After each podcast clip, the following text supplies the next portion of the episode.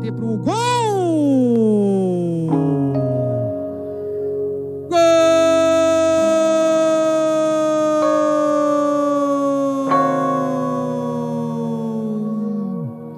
Do Cruzeiro! É dela!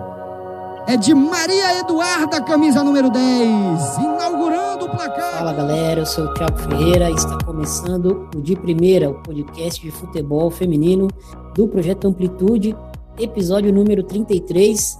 E já chego convidando a todos os ouvintes para seguir as redes sociais do Amplitude FC. Você encontra a gente no Twitter, no YouTube, no Instagram e também no Facebook. E no, no Twitter você também vai encontrar a conta oficial do De Primeira, no arroba underline de primeira. Tô sempre é, postando coisas lá sobre futebol feminino, notícias, enfim, comentando. É, estamos no HTA Esportes e também estamos no Planeta Futebol Feminino. Também não esqueça de, de ouvir os outros podcasts da casa. É, prometo que vocês não vão se arrepender, são podcasts de grande qualidade. E hoje com, com dois convidados aqui para falar de base. Hoje a gente vai falar de seleção sub-20. É, vou apresentar aqui a primeira convidada, não é a primeira presença dela aqui é, no de primeira. É, Carla Índia, preparadora física. Fala, Carla, tudo bem com você? Tudo bem. Prazerzão estar aqui de novo, né? E o outro convidado, Odair Vasconcelos, do Planeta Futebol Feminino, para dar uma aula para a gente aí sobre futebol de base. Fala, Odair, como é que você tá? Fala, Thiago, tudo beleza? Sempre bom falar sobre futebol feminino.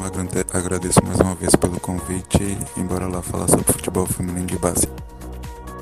É isso aí, vamos falar de seleção sub-20. Bora lá.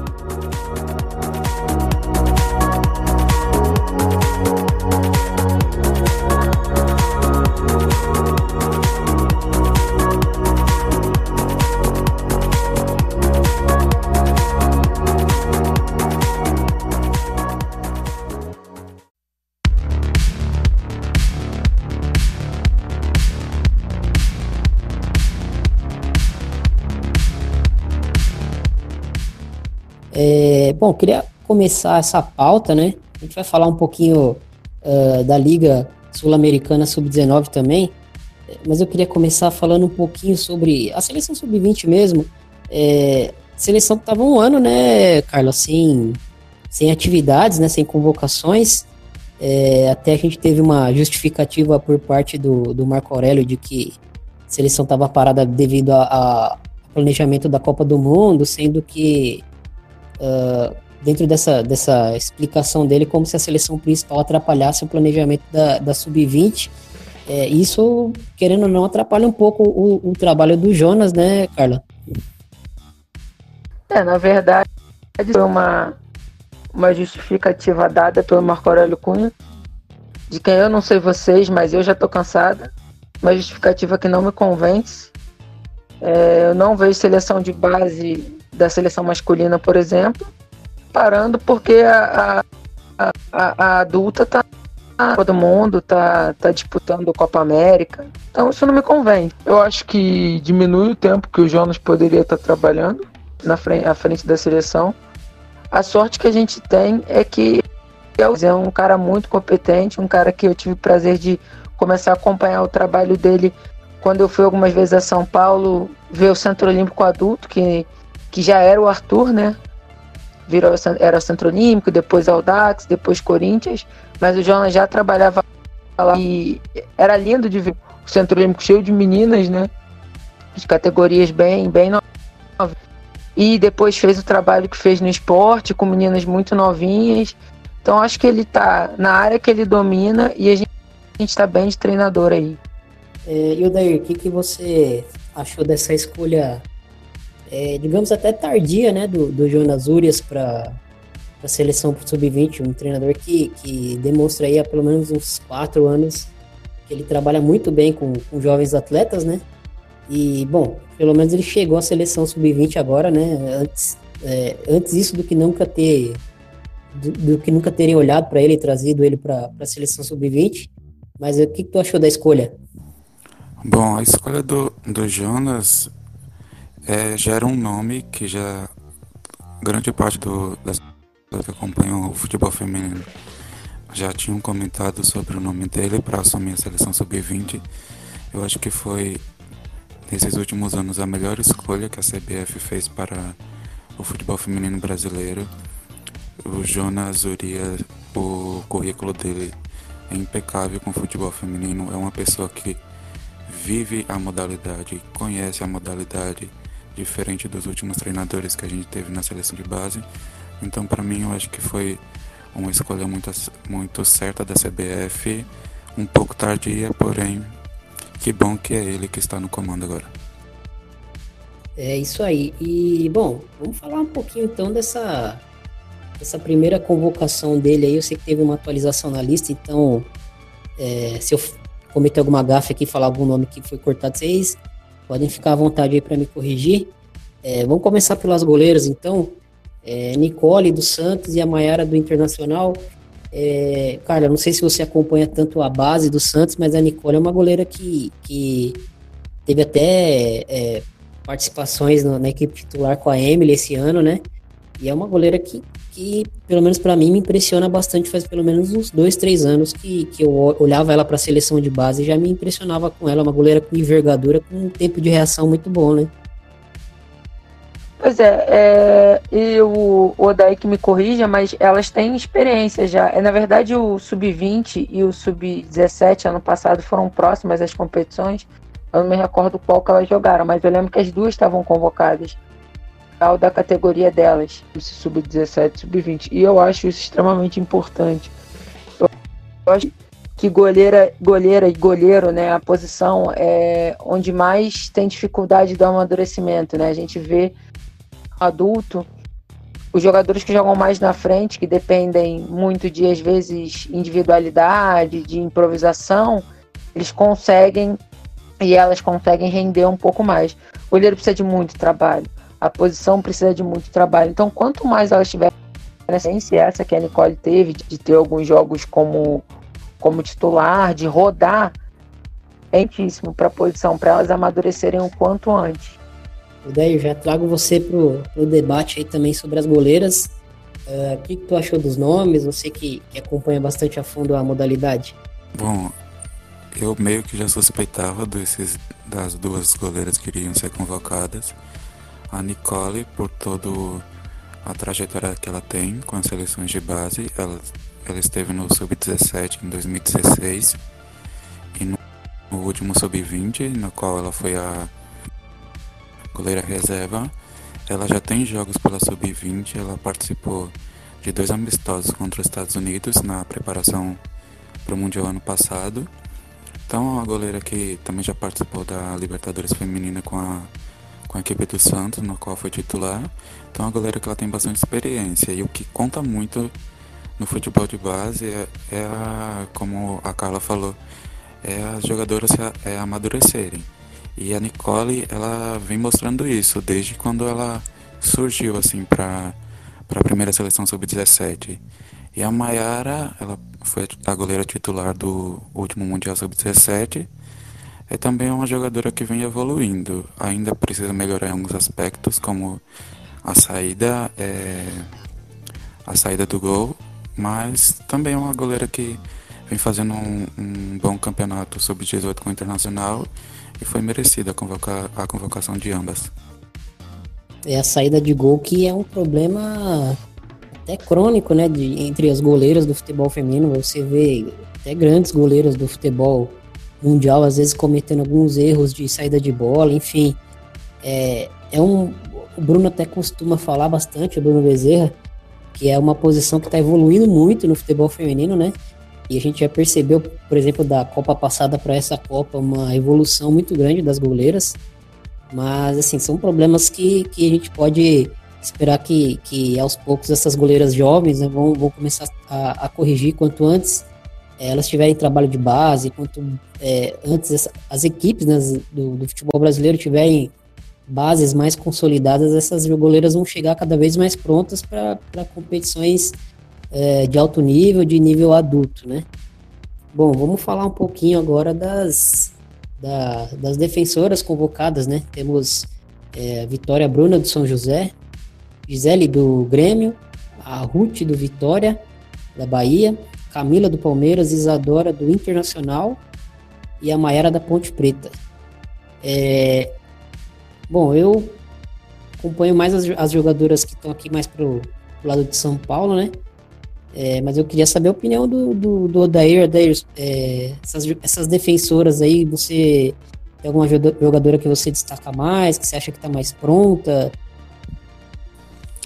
Bom, das, das defensoras que foram convocadas, eu destaco a Camila do Palmeiras e a Isadora do Internacional. Ambas são zagueiras e eu acredito fielmente que elas serão a, a dupla de zaga da seleção no campeonato que vai ter na Argentina. A Camila ela já ela mostrou muita, tá mostrando muita segurança é, atuando pelo Palmeiras, é titular absoluta lá. E a Isadora, ela está, se eu não me engano, ela está participando do Campeonato Sub-18, mas também ela já, já figura no, na equipe principal do Internacional. E ela também teve algumas ela teve uma passagem breve jogando na Espanha pelo Sevilha. Então acho que são duas, duas jogadoras que se destacam bastante na zaga. Eu também destaco a Gisele, que é uma lateral que corre, ela tem uma velocidade muito boa, ela também tem um drible muito bom. Então uma jogadora que ela pode dar um apoio é, ofensivamente é, para a equipe. Então acho que eu destaco essas três. Ainda fico em dúvida com, com relação a quem vai ser a, a lateral esquerda desse time. Mas a gente vai acompanhando conforme vai saindo as notícias pela CBF. E Carla, nenhuma, nenhuma lateral, nenhuma lateral, aliás, nenhuma defensora, né, carioca na, na seleção, é, de uma equipe carioca no caso, né, é, será que, tá rolando uma defasagem? A gente sabe que tem um trabalho é, bem importante ali no, no, Fluminense acontecendo, né, com, com o projeto da, das daminhas da bola, a gente sabe que o Vasco, apesar de todos os problemas, tem ali uma equipe é, de base, mas por que será que, que, pelo menos nessa primeira convocação do Jonas, não, não pintou nenhuma é, defensora de equipe carioca? Ah, falando sobre defensora de, de equipe carioca, depois eu preciso até da ajuda do, porque eu não sei se ela é sub-17 ou se ela é sub-20. Mas tem a Tassiana do, do Fluminense, que fez um, um bom campeonato sub-18, muitos gols pelo Fluminense. Mas assim, eu vou dar a minha opinião.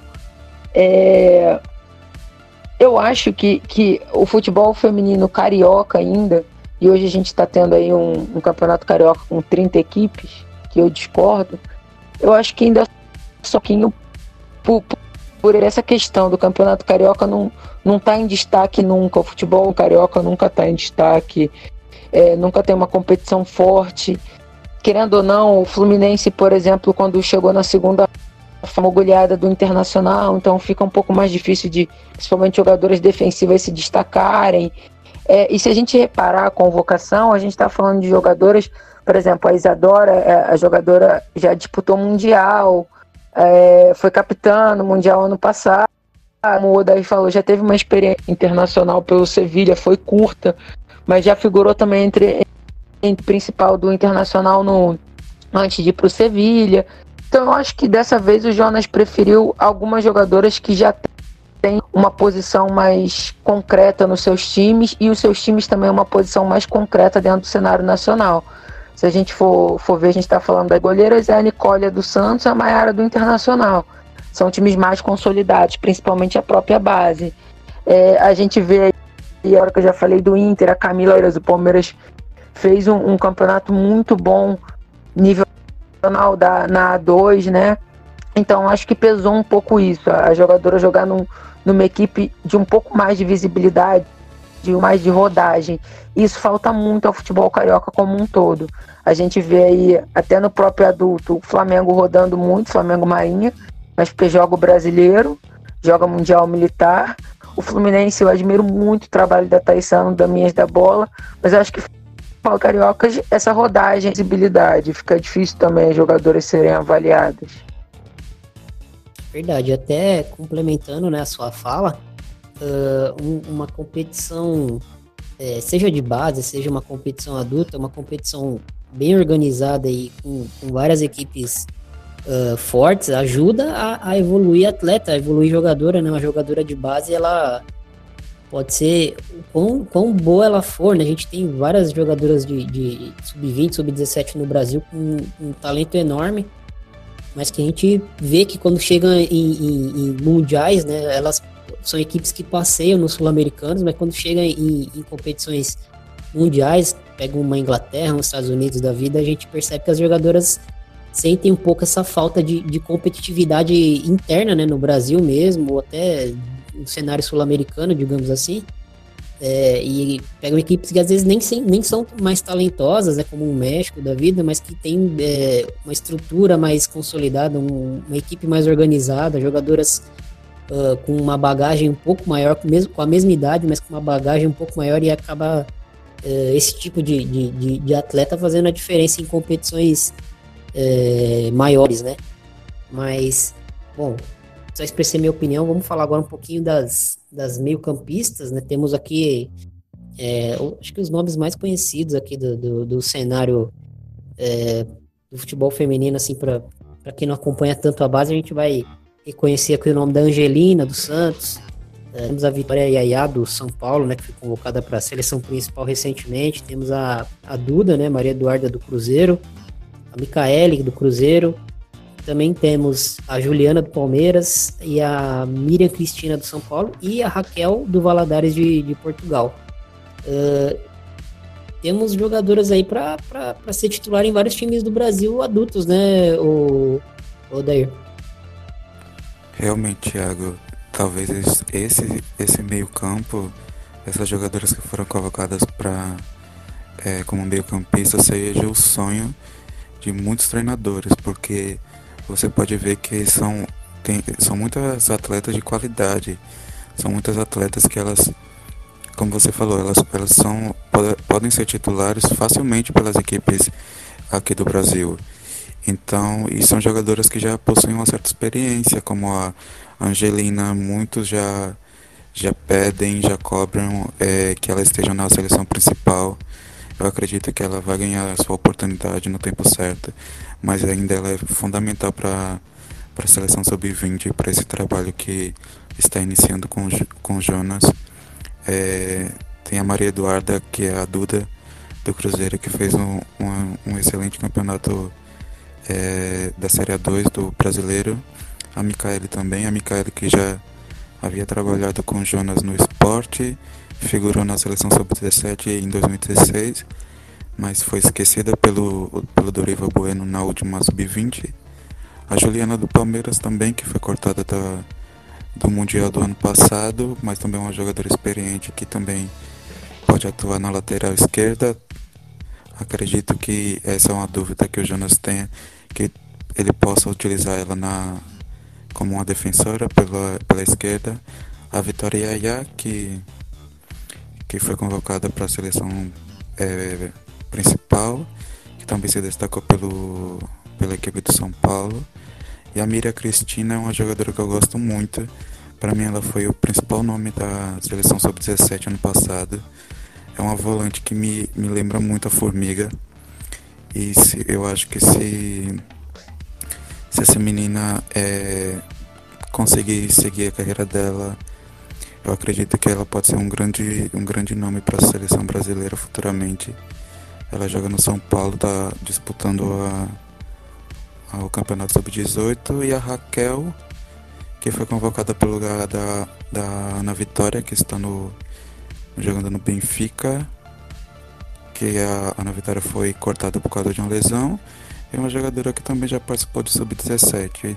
Então acho que esse meio campo é de muita qualidade. Se o Jonas souber utilizar as peças que tem, e eu acredito que ele, que ele saiba muito bem utilizar, podemos ter é, podemos conseguir bons resultados com a seleção sub-20.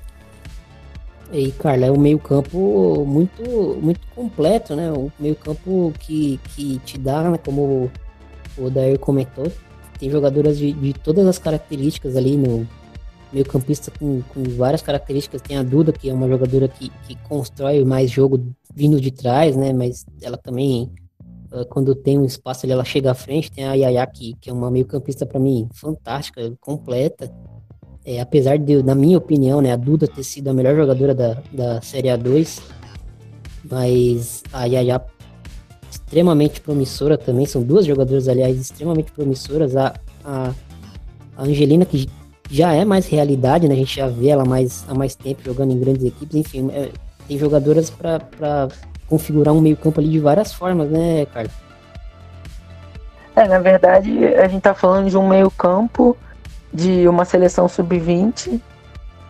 Deixa, eu queria no meu time adulto. Se eu tivesse um time adulto, poderia ter só essa sub-20 aí, para mim já tava bom. Porque a gente tá falando da, da Angelina, né? Que, como o Odair bem destacou, é, é uma peça fundamental no time do Santos, de uma regularidade que já está há bastante tempo fazendo essa função no time do Santos. E você vê que ela consegue manter uma regularidade. Ela joga como se fosse uma jogadora já muito experiente, como se ela tivesse 25 ou 26 anos, e ela ainda é sub-20. Eu concordo com o Odaí, não tem por que a gente é, atropelar agora. Deixa ela render o que ela tem que render, até porque também concordo que a sub-20 dela essa Miriam, daí você tem razão. Eu lembro dela no Mundial Sub-17. Ela estava em todos os lugares do campo. Corria demais. E assim, às, vezes a gente elogia jogador, ah, corre demais, mas corre desordenadamente, né? Não, não guarda muito posição, atrapalha às vezes até o esquema tático. Então você via que era entrega, era dedicação ao esquema também. De ela ter que ajudar muito defensivamente e tentar subir para algumas vezes. É, a Duda foi, é, e aí a Duda é um grande exemplo, essas jogadoras de meia são um grande exemplo do que eu falei, do Jonas ter priorizado convocar jogador, mesmo no time adulto já conseguem fazer muita diferença. Se a gente for ver, a Angelina faz diferença no time adulto do Santos. A Duda jogou uma Série A2, uma das melhores jogadoras da A2, a Yaya também, da A2 adulta. Então então, embora seja sub-20, ela jogando com jogadoras mais velhas e assumindo responsabilidade e, e pegando experiência até do grupo adulto, que não tem como a gente negar que essas jogadoras já saem um pouco mais das outras, né? É, eu lembro da Micaele também, eu lembro que, que o Jonas levou ela, e o Jonas tem muito esse mérito de, de pegar jogadoras e conseguir encaixar. Ele, ele fez com que a Micaela, eu, eu vi uns dois jogos do esporte, jogasse bem, coisa que o Odaí falou que ela ficou meio esquecida pelo Doriva. Então, a gente contar que esse meio-campo vai contar com a Ana Vitória, que é uma jogadora que fazia diferença no Corinthians e agora está no Benfica. Pode de repente com a Júlia, que jogou o Mundial Sub-17 ano passado. Ela é meio campo do Internacional, é uma jogadora que eu gosto muito, acho uma jogadora muito forte. Acho uma jogadora que o Jonas tem o que tirar dela ainda. Ela pode render muito mais do que ela já rendeu. Muito técnica também, né, Carlos? Muito, a batida na bola eita com esquerda. Então acho que de me meio campo vai ter problema. O único problema que o Jonas vai ter com o meio campo, eu acredito que seja na hora de definir quem são as que ele vai levar para a competição. um problema bom, né? Problema muito. É, vamos, vamos falar um pouquinho do, desse ataque, então. É, Jaqueline de São Paulo, que, já é uma realidade também, né? A Júlia Beatriz do Iranduba, Nicole do Benfica e a Milena do Havaí Kinderman. É, Carla, vou deixar para você começar a falar um pouquinho. É, quiser falar é, de todas, mas eu queria que você, que você falasse um pouquinho da Jaqueline, uma jogadora é, extremamente arisca, né? É agressiva com a bola, ela vai para cima, ela vai para dentro, mas no, no São Paulo ela começou a ter um, um, um, conteúdo um pouco mais tático. Você percebe que ela não, que ela parou de correr um pouco errado, né? Como ela corria antes, né? Isso, a Jaqueline entra, entra na questão que eu falei ainda agora sobre a Miriam, era uma que corria errado. E a Jaqueline, em alguns momentos, ela segurava um pouquinho a bola, em alguns momentos, ela tinha aquela questão da individualidade, do partir para cima. Hoje ela é uma jogadora extremamente importante para o São Paulo. Eu acompanhei os últimos jogos do, do São Paulo, né? Até porque eu tenho uma relação com, com as gêmeas de São Paulo, a Natânia e a Chayane, de muito tempo. Elas me chamam de mãe, pra você ter ideia, como idosa no futebol. E eu, como, como ex-zagueira, a Jaqueline é uma jogadora que eu odiaria, porque ela dá trabalho demais. É como você falou, você usou a palavra certa, ela é jogadora arisca. Então é muito difícil marcar essa jogadora, porque a todo momento ela tá te incomodando. Eu preferiria marcar um, uma, uma jogadora centroavante mais central lá do que marcar uma jogadora tipo a Jaqueline, porque a mais central me serve de referência, né? Mais junto dela, mas a Jaqueline ia ser embaçada para mim. Mesmo, mesmo em grandes momentos. Hoje nem pensar. Mas mesmo na minha grande fase ia ser bem difícil. É, e o Daí, esse ataque, uh, qual a tua opinião, qual a tua análise para as jogadoras? O ataque eu gostei, já esperava os, alguns nomes, me surpreendeu o nome da Milena. Confesso que não, não acompanhei muito ela no Havaí Kinderman, mas a Jaqueline, como vocês falaram, é uma jogadora que mostrou uma grande evolução. Ela se tornou mais inteligente jogando. É, o futebol dela rendeu muito melhor. E é isso, é quando você pega, você tem uma jogadora e que ela é trabalhada, ela trabalha junto com um técnico que conhece a modalidade e que saiba tirar o melhor dela, com certeza ela vai render muito mais. Foi eu não confesso que eu não gostava muito do futebol da Jaqueline quando ela jogava pela sub-17, mas ela mudou da água pro vinho. É, a Júlia Beatriz é uma jogadora que eu gosto muito. Uma pena ela, ela não ter sido usada da maneira não ter sido usada da maneira correta na última sub-17. É, a Nicole é uma jogadora muito forte, uma típica centroavante. Também uma jogadora que se destacou no sub-17. Foi esquecida pelo Dorival Bueno na última sub-20, mas está voltando e agora está jogando no Benfica. Já é uma jogadora que tem uma, uma experiência maior. Então acredito que, vai, que possa render bastante esse ataque da seleção sub-20. É, a Nicole é um tanque de guerra, né? Mas um tanque de guerra com, com muita qualidade com a bola é, também.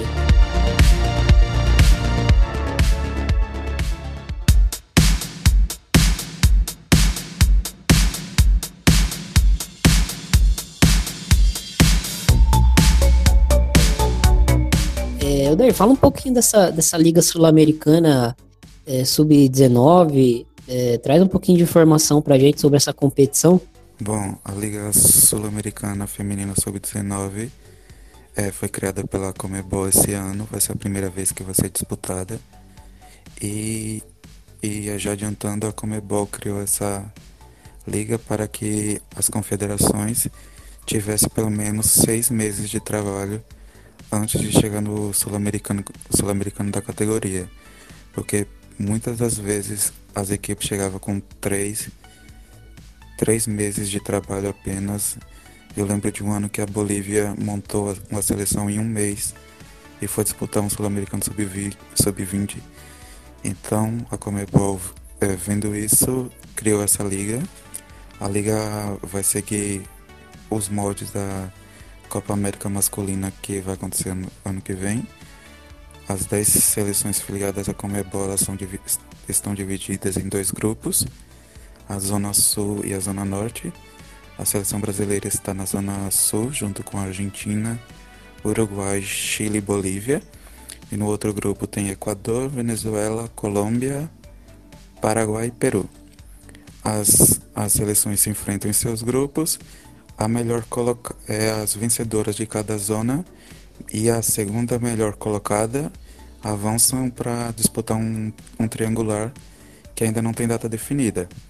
É, a Zona Sul, que é onde o Brasil vai jogar, vai ser em Buenos Aires, na Argentina, e a Zona Norte é, terá como sede a cidade de Guayaquil, no, no Equador.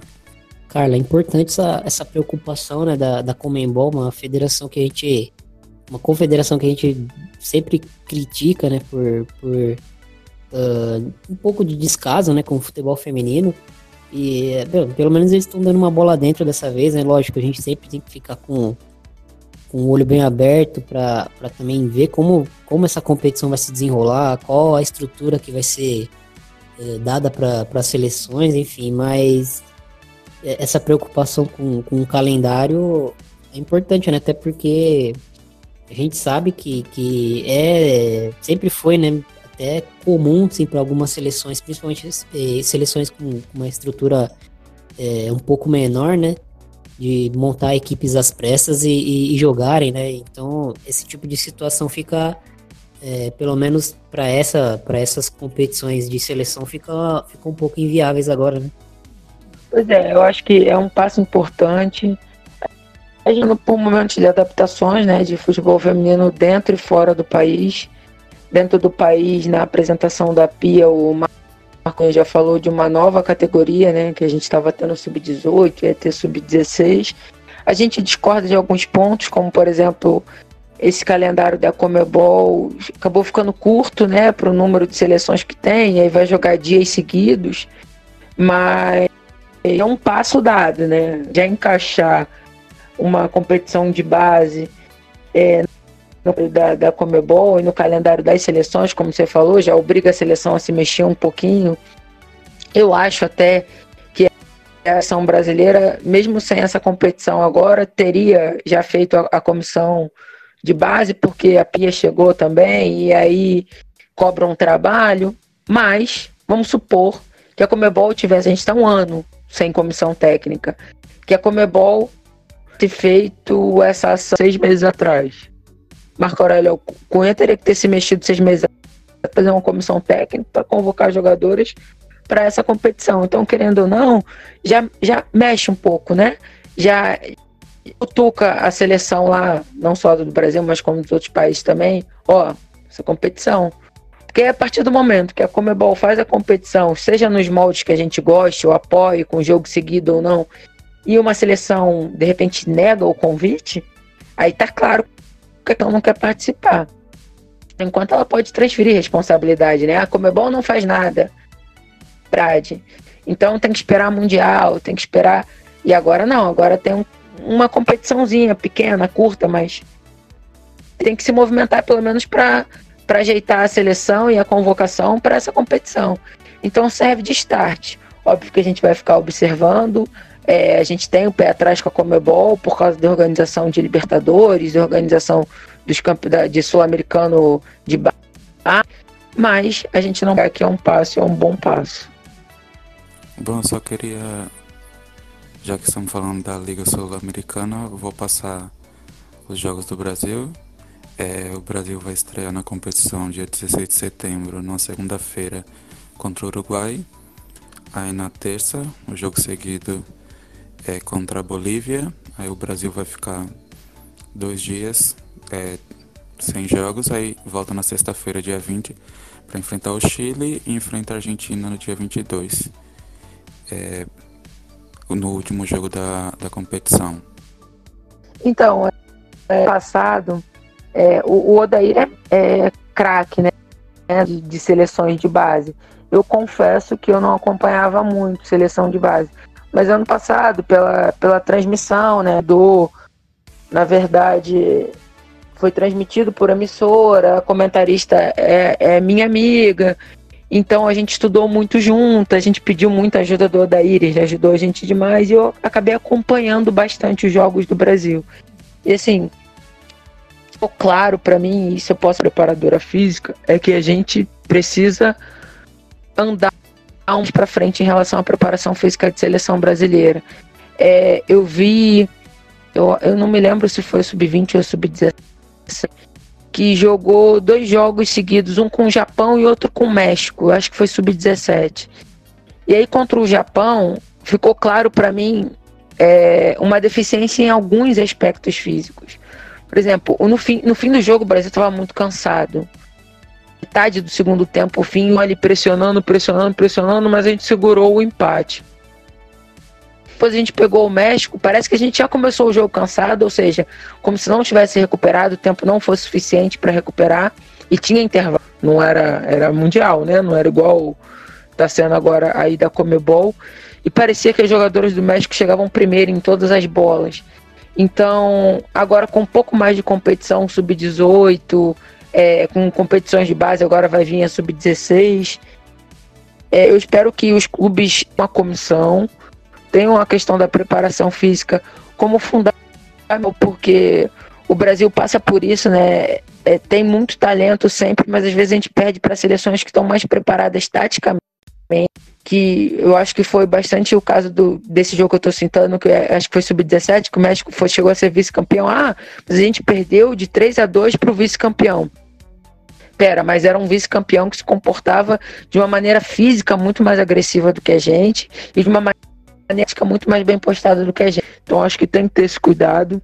As comissões que, que pretendem com base, porque quando você chega no adulto já subsentende-se que jogadores e jogadoras já têm um pouco mais de entendimento do, do, do jogo e um pouco mais de, de é, carga física. Mas a gente está falando de um esporte que até, até então não tinha base, que até então era muito na, no amadorismo e é bastante ainda até hoje. Então a gente tem que sempre puxar mais. É, não pode ter jogadora acima do peso, a gente não pode ter jogadora que vai para uma convocação e você identifica para ela quais são os problemas em relação à questão física e ela volta à convocação um mês depois com os mesmos problemas. Acho que as jogadoras têm que começar a assumir também as responsabilidades, os cuidados com o corpo, os cuidados com a preparação física, os cuidados com o estudo de futebol porque a gente não está falando de jogadora, de boleira, a gente está falando de atleta. E acho que e cuidado o atleta tem dado quando ele escolhe ser atleta, ele tem um monte de regrinhas, né, que ele tem que seguir.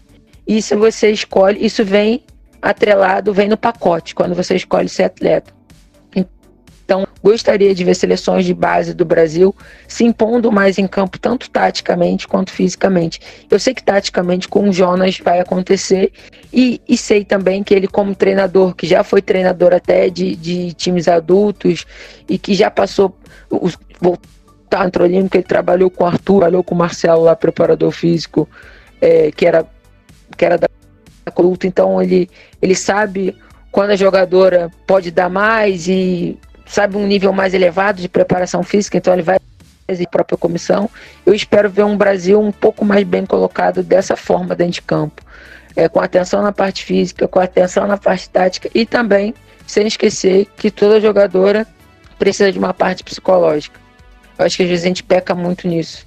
Nossas jogadoras, elas precisam de um amadurecimento e isso é a parte psicológica precisa daquele algo a mais, né?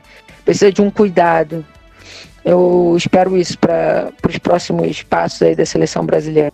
Só querendo complementar o que a, o que a Carla falou, e, e realmente, se formos pegar as seleções de base de alguns anos atrás, você, você era nítido você perceber os N problemas que existiam com jogadoras na parte física. É, isso era visível dentro de campo. E eu acredito que agora já começamos no, na última sub-20. Hoje é, existe um público maior acompanhando o, o futebol de base. Existem pessoas criticando, existem pessoas cobrando. E eu acho que isso é fundamental. É, eu cansei de ver treinadores levando jogadoras com acima do peso, jogadoras que não rendiam e ninguém e não existia uma cobrança em cima deles.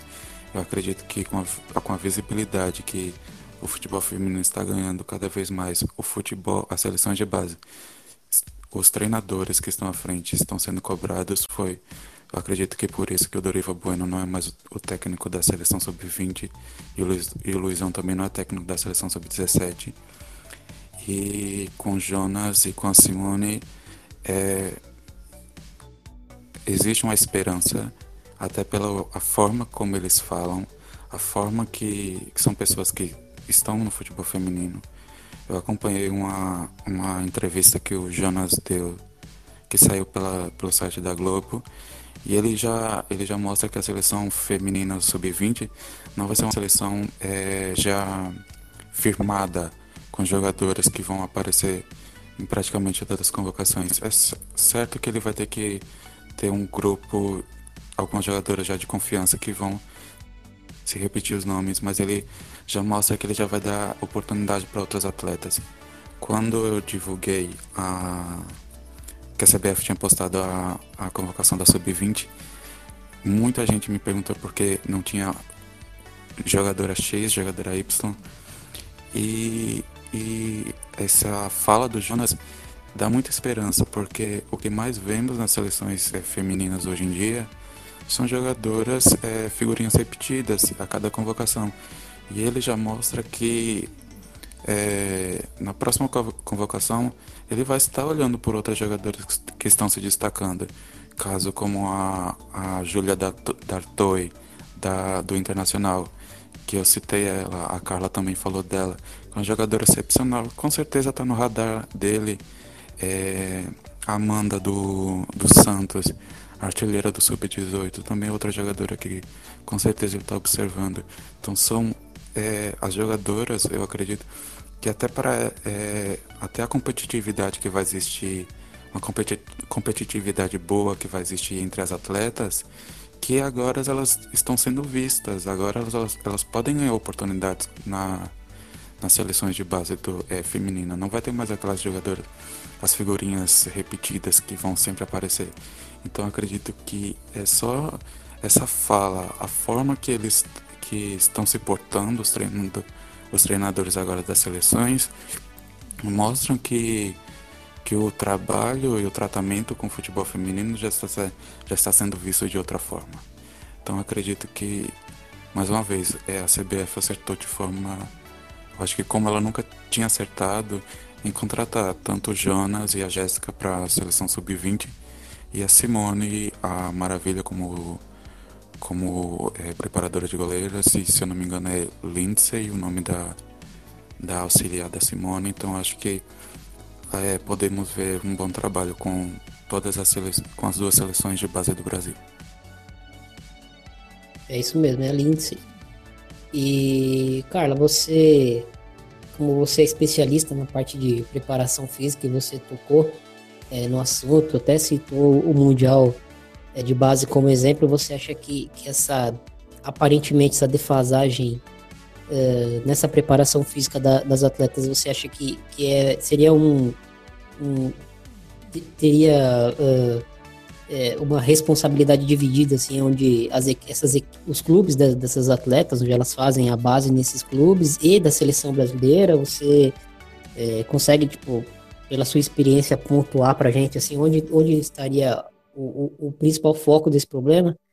Antes, antes de entrar né, nesse assunto que você me perguntou, o Odaí tocou num ponto importante, a gente está falando muito de sub-20, sub-19, mas é destacar também da sub-17, que a Simone jogou na seleção brasileira num dos momentos né, que a gente teve a seleção brasileira feminina, e, e deu muito tempo na Europa, muito tempo na França, então ela traz essa bagagem com ela de que eu realmente não conheço muito o trabalho dela, a comissão técnica, mas só essa experiência de ela viveu um grande momento de seleção brasileira, onde a gente jogava de igual para igual com as seleções, batia de frente com os Estados Unidos, e trazer também com ela a Lindsay, que é auxiliar dela, que também tá.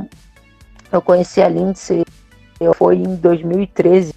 Ela já trabalhava em um time de São Paulo é, como treinadora e deu muito tempo na França também. Então traz bastante bagagem, traz essa mentalidade europeia da questão tática, traz também essa mentalidade de disciplina. A Simone certamente era uma jogadora que se doava muito em campo e tinha essa condição física que eu estou falando, né? Muito apurada, então eu acho que na sub-17 também está muito bem servida. Sobre essa questão física, Thiago, assim, é uma responsabilidade dividida, bicho tanto comissão técnica do clube quanto comissão técnica como a jogadora. É, eu não tenho jogadora, pensamento de jogadora quanto qualquer competição física, técnica, tática, ela compete com ela mesma todo dia. Então não é porque, vamos supor, a gente aplicou um teste físico lá de sobre a resistência da jogadora. Ela foi lá e ficou entre as cinco melhores do clube ou entre as cinco melhores da seleção. Tá bom? Não, não tá bom, no próximo ela tem que ser melhor do que ela. E aí é que eu falo a questão do fator psicológico, é, é colocar isso na cabeça da atleta, que ela compete com ela mesma. Até porque se ela for melhor do que as cinco ali do grupinho da seleção, ela tem que, que de repente a pior americana é melhor do que todas elas. Então, tem a parcela da jogadora. E aí é onde entra a comissão nisso, do clube e da seleção. De fazer ela entender isso e propiciar para ela as ferramentas necessárias para desenvolver isso. Porque também, de 17 anos, por mais que ela tenha a, a intenção ao sempre o máximo e dar o máximo de querer ser melhor, se não tiver alguém capacitado para fazer estruturar o treino para tirar isso dela, fica difícil. Então a jogadora entendeu que ela tem que treinar bem, que ela tem que ser cada dia melhor, e aí vem o trabalho. E aí o trabalho é da comissão, é o trabalho do preparador físico. E aí tem que tirar o que essa jogadora tem de melhor. E aí a gente vê hoje muito na física o uso de tecnologia. Mas assim, essa não é uma realidade do futebol feminino para clube. Adulto, base, a gente não tem tanta tecnologia assim para trabalhar com, com futebol feminino. Mas existem testes que são fáceis de aplicar. É, sem tecnologia é possível você conseguir fazer uma jogadora melhorar e você trabalhar as coisas que são necessárias no futebol. Porque antigamente, na minha época, eu corria 45 minutos em volta do campo numa velocidade só. Isso hoje é tá, não precisa, mas desde aquela época eu chamava isso para meu treinador. Eu, eu, cara, um jogo correndo na minha idade, por que eu tenho que correr 45 minutos em volta do campo? Então é isso, é a preparação física e exatamente das necessidades relacionadas ao futebol não pode virar um crossfit da vida, o futebol não pode virar um atletismo da vida. O futebol tem as suas capacidades que são únicas e exclusivas do futebol. Então tem que se trabalhar em cima disso. Aí não basta atleta querer. A comissão técnica tem que ter a competência de realizar esse trabalho.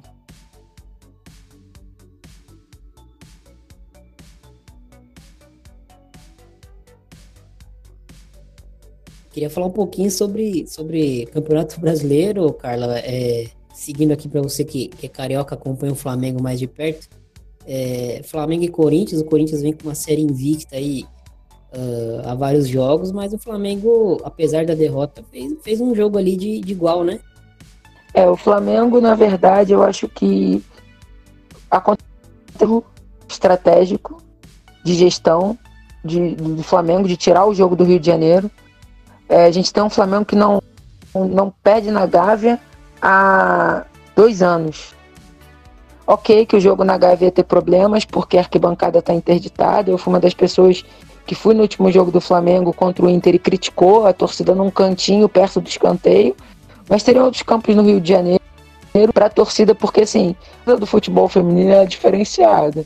A que acompanha mesmo, ela sabe o nome das ela, ela trata a jogadora pelo nome, ela, ela grita ali, incentiva, já até conhece a hora que de repente precisa que grite mais, que incentive mais, que esteja junto, consegue identificar a jogadora, acompanha tanto, consegue identificar a jogadora que não tá bem no jogo e incentiva aquela ali. E aí o Flamengo foi, tirou o jogo do Rio, colocou em campo neutro. Levou pro Espírito Santo. Eu assisti na TV e eu escutei mais a Corinthians gritado que a torcida do Flamengo. Então acho que houve um erro estratégico aí. É, mas mesmo mesmo o Flamengo fez um grande jogo, sofreu o gol quando estava melhor. O primeiro gol sofreu quando estava melhor na partida. Eu acho que os dois jogos já definidos. Eu acho que o Kinderman foi um time equilibradíssimo a competição inteira. Era um time que não fez muitos gols, mas tomou pouquíssimos gols também. É, o Araraquara teve a grandeza de. Ferroviária teve a grandeza de tirar o Santos, que a gente sabia que não ia ser fácil. Santos e Corinthians brigaram pelas posições ali o campeonato inteiro. Então acho que não tem nada definido. Um jogo que foi empate e outro jogo que foi vitória do Corinthians por um gol só de diferença. Então a gente vai ter grandes jogos, já ter dois grandes jogos de semifinal e depois a final também é, não tem como apostar assim. É claro que se você virar para mim e falar assim, você tem que apostar em alguém. Hoje eu aposto no Corinthians. Acho que a maioria das pessoas que, é, que acompanham o futebol feminino apostam no Corinthians. Mas só se eu for apostar. Se eu puder ficar inseguro, eu falo, vamos esperar os jogos. Vamos ver se o Corinthians consegue passar do Flamengo, que vai ser um jogo duríssimo. Vamos ver quem chega na final junto. E eu acho que quem ganha é o futebol feminino. Porque estão sendo partidas, assim, gostosas de se ver. Qualquer das duas partidas que passarem na TV, a gente vê algumas no, no Twitter também são partidas que dá prazer de você ver. Isso é importante demais que futebol, futebol feminino. A gente precisava disso. desde a, das quartas de final a gente está tendo partidas atrativas. Folheada, não tem é, time classificado certo. Eu acho que é importante demais para essa competitividade. É, o Daí, quatro equipes aí credenciadas para ser campeãs, né? É, como a Carla falou, o Corinthians, é, até pela série invicta, pelo elenco gigantesco que tem, pelo trabalho do Arthur, vem com favoritismo, mas tem, tem aí outros oponentes. O próprio Flamengo mostrou uh, que dá para jogar de igual contra o Corinthians. Uh, e Ferroviária e Kinderman, cada um com seu estilo. Ferroviária com uma equipe que, que busca mais ter a posse da bola e, e, e, o Kinderman, o Havaí Kinderman com uma equipe que, que marca muito por encaixe, aquele jogo mais, com todo respeito, não é desmerecendo, aquele jogo mais varziano, de cada um pega o seu e, e quando recupera a bola sai rápido, mas são equipes que cada uma com a sua característica uh, tem, tem armas para tentar vencer o campeonato, né? Sim, são quatro equipes que duas delas, é, o Corinthians como o Flamengo, eu apostava no começo do campeonato que, que chegariam na, nas semifinais é, e as duas equipes se enfrentaram. E, foi, e mostrou que o Corinthians tem um grande time, mas o Flamengo não fica tanto atrás, mesmo com as suas dificuldades, consegue sempre montar é, equipes bastante fortes e competitivas. É, a equipe do Kinderman foi caminhando ao longo da competição, não, não deu shows, mas, mas conseguiu fazer. É, conseguiu encontrar as vitórias e conseguiu. E, e, não, e foi por isso que chegou na, na semifinal. A equipe da Ferroviária, para mim, foi uma, uma das grandes surpresas, pois é, eu não acreditava que elas conseguiriam eliminar a equipe do Santos, mas mostra que é, esse tempo todo que a Ferroviária está disputando as competições é, no futebol feminino mostra que elas, elas sabem, sabem jogar as competições, elas sabem o que precisam fazer nos momentos que, que se mais necessita isso e, e chegar nas semifinais vai ser, são dois vão ser dois grandes jogos os que estão por vir para decidir quem vai ser os finalistas. É, assim como a Carla falou, se eu tiver que apostar mesmo, eu também apostaria no Corinthians, mas eu também acredito que o Flamengo possa fazer frente é, contra a equipe paulista. E na outra semifinal é, um empate na primeira no primeiro jogo. Também não não consigo é, chutar ou apostar em alguma equipe. Acredito que vai ser um jogo bem equilibrado e onde onde vai ser é, decidido nos detalhes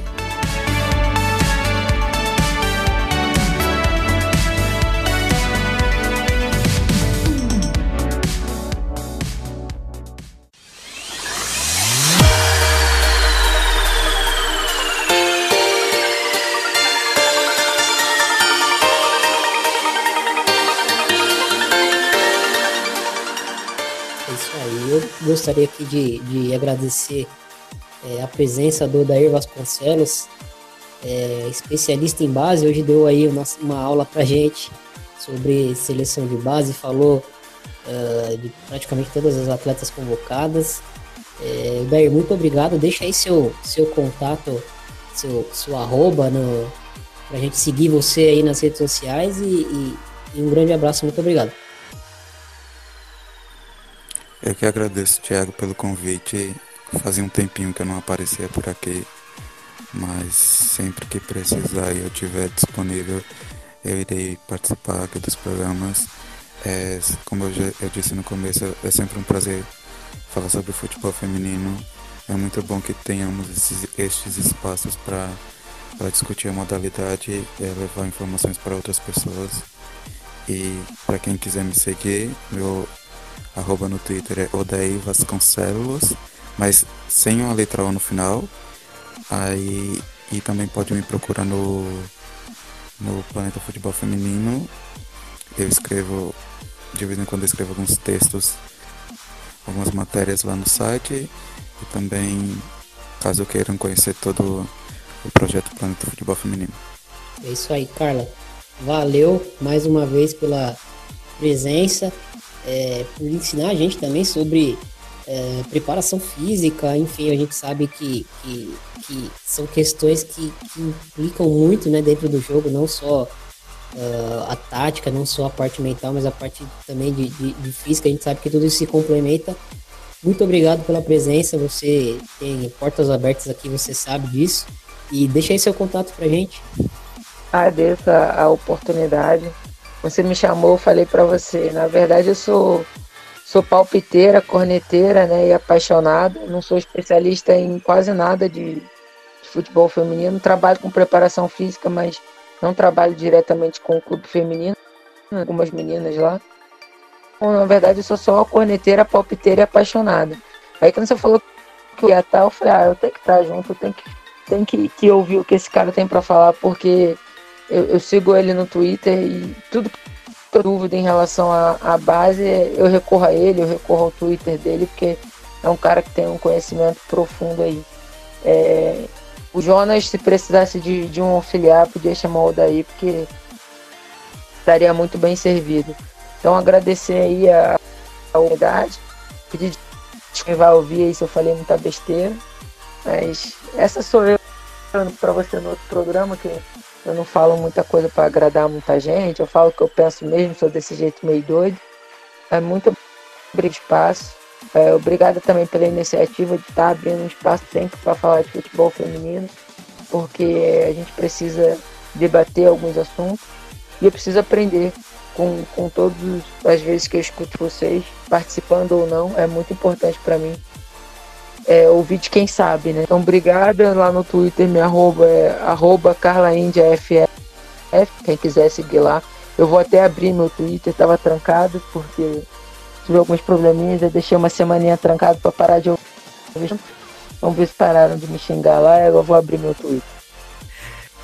É isso aí. É, muito obrigado para você, ouvinte, que, que, acompanhou aí mais esse episódio. É, a gente falou bastante de base, mas a gente também você dar uma pincelada aí sobre o Campeonato Brasileiro. É, bom, muito obrigado e valeu até a próxima de primeira. Valeu!